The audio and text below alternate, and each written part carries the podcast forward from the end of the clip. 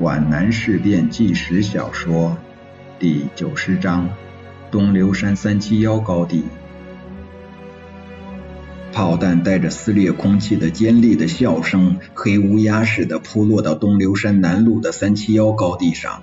随着烟尘升腾，滚过一阵沉雷，弹片、沙石、断枝、残叶，带着各种调门的死亡之音，有的轻微，有的暴躁，有的尖利。有的低沉，腾空似箭。工兵连奋力一夜修筑的堑壕掩体，一层层崩塌下去。王自忠从稀泥、枯草、沙石的重压中爬出来，他的脑袋嗡嗡直响，眼前金星乱蹦，什么也看不清楚。泥沙在牙齿间咯吱咯吱的发响，他呸呸的吐了几口，闭上眼睛。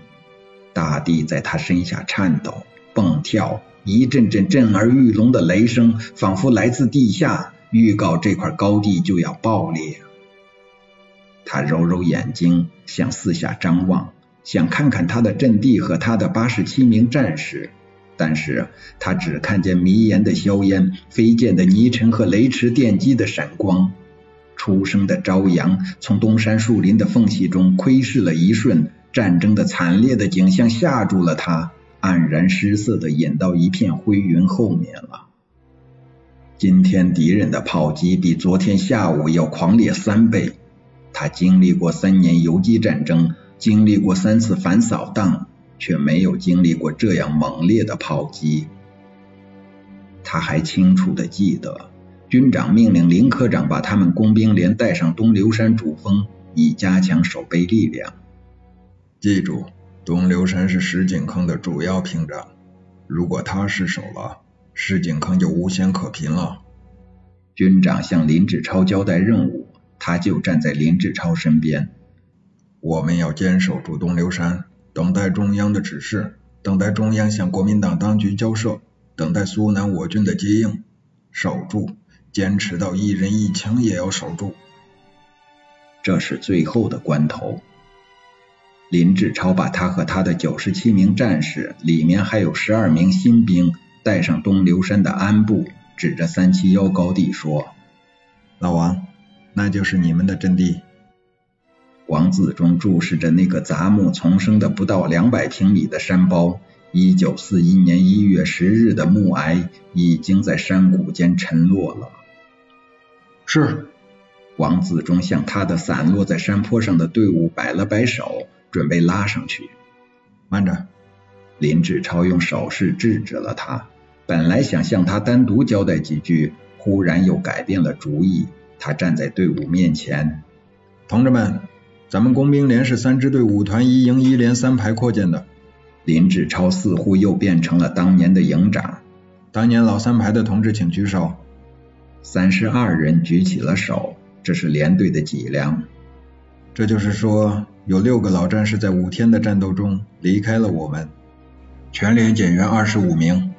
王自忠补充说，牺牲九名，伤十六名。这里面有十二名新战士。哦，还有你。林志超扬手指指包春生，你是我们出发时才到连里来的吧？是的。包春生觉得林科长、前线指挥官单独提到他，这是一种荣耀。我打手榴弹那行。是放牛的时候扔石头练的，哟，那可就太棒了！林志超忍不住笑了。咱们老三排对敌伪据点哨所和税务所进行过三次奇袭，都是成功的。反扫荡、保卫繁昌也都打过硬仗，高滩打的也不错，军首长信得过我们。队伍里有人抽泣，林志超明白这是为什么。我现在要问你们，为什么派你们连来守卫三七幺高地？因为我们有打到一人一枪的决心。不对，林志超利用反劫的效果，手指高地说：“那是因为这块高地是东流山主峰门前的哨兵，那是因为这块高地是挡住敌人攻击东流山的要冲，这可是敌人的眼中钉、肉中刺啊！我们誓死守住它。”一排长高叫：“我们全连与阵地共存亡！”王自忠呐喊。你们可要明白，眼中钉，肉中刺，不拔不快，敌人可把你们恨之入骨啊！我们不怕。你们还要明白，你们正面是炮火最强的四十师，星坛之战我们没有打疼他就撤退了。现在他们如狼似虎的跟追上来了，凶得很呐！我们不怕。你们的右侧是五十二师，他们也会用炮火轰击你们的。我们誓死坚守，保证寸土不丢。军长放心，可是我不放心，我怕咱们工兵连出现第二次断桥。王自忠看到战士们的眼都红了。张家渡断桥那是假丢脸，要是在三七幺高地断了桥，就是真耻辱了。他会变成敌人登上主峰的台阶。老营长瞧不起我们。战士们嘟囔着，眼里涌满屈辱的泪水。像你们这样嗷嗷叫，敌人会怕，可是大炮不怕，他会用钢铁的牙齿咬你们的，看你们是不是肉长的。怕他摇个球。许多战士嘿嘿的笑了。你们不怕，我怕。要你们守卫三七幺高地，那不是因为你们不怕死，这一点别的连队也能做到。林志超看到战士们困惑的目光，那是因为你们是工兵连。修工事是你们的擅长。今天夜里敌人不会对你们炮轰，因为他们的炮兵还没有进入阵地。可是明天早晨，那就谁对谁也不客气了。今夜敌人的炮兵将进入阵地，你们要把防炮工事修好，宁肯挖工事累死，也不要让炮弹炸死。完了。林志超不愿看到战士们的重又沸腾的激情，对王自忠挥了一下手，带走。又是一阵滚雷，证明林志超的话是对的。王自忠只觉得炙热的气浪夹着弹片的啸叫声一起在堑壕里回旋，越来越猛烈的将他压倒在震动不已的壕沟底部。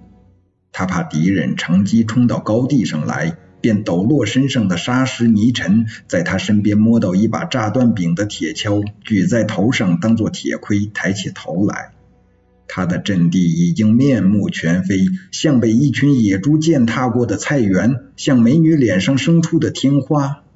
他看不到自己的战士，只看见碎裂的头颅、折断的四肢、血淋淋的肚肠、冒烟的军衣。大部分生存者也跟他一样，都被炮火埋葬在泥尘之中。面对这种景象，他感到触目惊心。坡前的茅草和蓬蒿。烟火升腾，被弹片溢出的灌木丛和泥土混杂在一起，满地狼藉。有几株幸存的栓皮栎和山槐树，枝断干折，像神话中的鬼怪一般，摇动着弹痕累累的断臂，似要奔逃。弥漫的烟雾在阵地上翻滚，犹如战神的黑色的斗篷在来回拂掠。呈现出庄严惨烈而又神秘莫测的气氛，这很像是一幅落在画布上的阵地硝烟图，是一种战争的严酷的壮美。如果将它挂在大厅的墙壁上，将引起历代人的感叹和赞赏。然而在这里，却是铁、血、火、泪与死亡。就在那棵断折的山槐下，是他连队的机枪阵地。机关枪，这是他们连队威力的象征。机枪射手在高坦战斗中牺牲了，三排副排长代替了他。王自忠看不到他的机枪，却看到挂在树干上的蓝旅的军衣的碎片和溅在树身上的血。张排副，张排副，他喊叫着。他的耳朵在嗡嗡作响，听不到自己的声音，也听不到对方的回答。他要跑过去，刚刚抬起身子，就听到了像一群鸽子扇动翅膀的噗噗声。就在这同时，他看到三公尺外满身血污的一个战士在堑壕里蠕动，他的背部冒着血泡。卫生。园子还没有出口，一阵排炮的轰隆声又淹没了一切。他和通信员还有刚刚扑过来的一个战士一起挤在狭窄的战壕里，他们把脸拱在土里，堑壕上的每次爆炸都使他们全身颤抖不止。老兵怕耗，新兵怕炮。这样密集的炮火，二十分钟的急袭，对工兵连的新老战士都是一个下马威。呛人的空气在震荡、轰响、翻滚、撕裂。王自忠几次试图喊叫，但喉咙里只有呼哧呼哧的作响。他看到一个战士的耳朵里淌出一缕鲜血，那是第一阵排炮阵的。这种毫无反击能力的躲藏挨炸，使王自忠感到羞愧、愤怒不平。他没有经受这种炮轰的经验，整个世界仿佛被这一连串的爆炸从生的天堂抛向死亡的地狱。现在敌人还没有露面，而自己却已经付出了惨重的代价。难道这是公平的吗？一阵阵 TNT 带着毒气的苦辣味。和茅草燃烧的带着潮湿混浊的焦糊味，混着血腥气扑面而来，刺进鼻孔，直灌肺腑，令人窒息，呛得他逃不过气来，眼睛里淌着泪水。他猛然抬起头来，看见阵地上出现了许多麻点似的弹坑，黑洞洞的朝外冒烟。他看不见机枪阵地，他用袖子拭去嘴唇上的泥土，摇摇头。突然，一阵机枪子弹带着灼热的旋风从他的头皮上卷刮过去，他的灰色军帽被风刮走似的落在堑壕边上。连长，他的通信员一下把他扑倒。快快！王自忠快而猛地推开通信员，去看看机枪，敌人马上就要。小赵软弱无力，沿着战壕向机枪阵地跑去。他弓着腰，沾满泥土的帽子歪戴在头上。王自忠这时才听清左右两翼阵地上震响着机枪、步枪声、手榴弹的爆炸声，像沸滚的粥锅似的连接成一片咕嘟咕嘟的声浪。悲壮的军号声在山谷间回荡。同志们，准备好，敌人就要进攻了！王自忠看到死去的阵地涌动起来，他复活了。他看到了他的战士，那是一群猕猴。两天前的连日雨雪使他们的军衣溅满泥浆，谁也说不出那军装是什么颜色。蹩脚的土质颜料染的灰色军衣，在张家渡搭桥时就已经褪色了。高坦之战，披荆斩棘，军衣都已破碎，白色的棉絮露在外面，又被泥土染成土黄色。现在那上面涂满了黑色的硝烟，紫褐色的血迹。连长，连长，这是通信员的吓得变了调的呼喊声。王自忠不顾弹雨嗖嗖，几个跃进扑到机枪工室旁边，子弹打中了他的衣袖和肩头的棉絮，竟没有伤着他的皮肉，实属偶然。他忽然被眼前的惨烈景象惊呆了。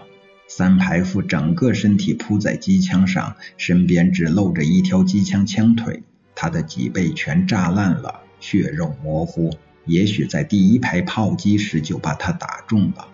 这种景象是骇人的。通信员在捂脸痛哭，子弹噗噗的钻在他周围的泥土里，他忘记了身在战场。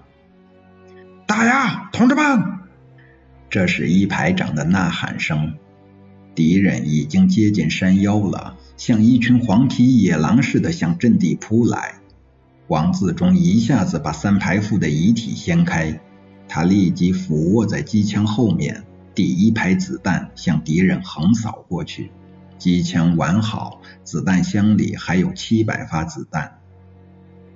工兵连的战士们纷纷跳出坍塌的堑壕，扑进弹坑。用步枪、用手榴弹、用刺刀去迎击敌人，一批一批的敌人扑倒在阵地前沿，第一个冲击的波浪被遏制了，敌人又以更多的兵力卷起第二个攻击的浪潮。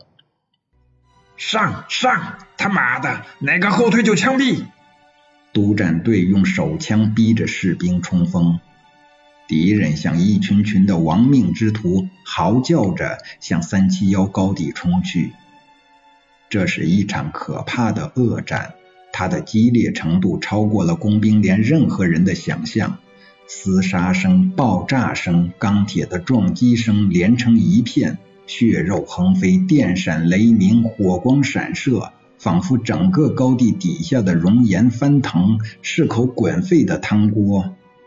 白刃拼搏，脚下踏着对方的尸体和伤兵，不顾他们的哀嚎和呻吟，只杀得天昏地暗。王自忠只好把机枪推到一边，顺手从三排副的身下抽出一把挖掩体的铁锹，冲进敌群，横扫竖劈。一颗手榴弹在他身边滋滋的冒烟蹦跳，通信员一脚踏上去，轰然一声，一只脚飞向远处。通信员翻倒在地，半身麻木了，却没有晕昏，一把抱住一个敌人的右腿，把他拉倒。他咬住了对方的耳朵，两个仇敌在弹坑里翻滚、站立、抽搐，到死都未能分开。刀枪的寒光，铁器相撞的铿锵声，激怒混乱的喊叫声，被刺中或击倒时短促惨烈的哀叫声，脚步的跳动声，呼哧呼哧的喘息声，交织成一片激烈的白刃战，真正的短兵相接。王自忠挥舞着铁锹，发出呼呼的风啸。他那在施工劳作中磨练出来的臂膀是有力的。不是被他劈下半边脑袋，就是斩下半截臂膀。他已经击倒了五个敌人，他的两眼血红，牙齿紧咬。面对凶顽的敌人，过去的一切仇恨全部涌上心头，凝结成力量。他忘记了眼前的这场格斗，不但关系到个人生死，也关系到东流山的安危和全军的命运。像中了魔似的向敌人猛砍猛劈，似乎拼杀就是目的。他一下劈到敌人的钢盔上，铁锹猛力的反弹回来，震得虎口出血，半身发麻。未等摇摇晃晃的敌兵跌倒下去，他又顺势转身一挥，砍中了一个敌人的肩头，被击着一声嚎叫，踉跄的跌了下去。但他的生命也时刻受到威胁，一把刺刀的尖锋已经触到了他的背心，却又突然缩了回去。这就是被通信员拖倒在地上的那个敌人。这时，阵地上各自为战，无需也无法实施他的指挥了。敌人的冲击终于被打垮了，伤痕累累的战士们欢呼着追击溃退的敌人。站住！王自忠嘶声的下着命令：“停止追击！”战士们不情愿的站住了，莫名其妙的以询问的目光注视着连长。各排清查人数，救护伤员，修补工事。命令刚刚下达，敌人的炮击又开始了。一月十一日上午八时的阳光，透过翻腾的烟雾，斜射着血迹斑斑的苦战的阵地。他看到了战士们被硝烟熏黑的汗淋淋的脸和血红的眼睛，像庙堂里的凶鬼。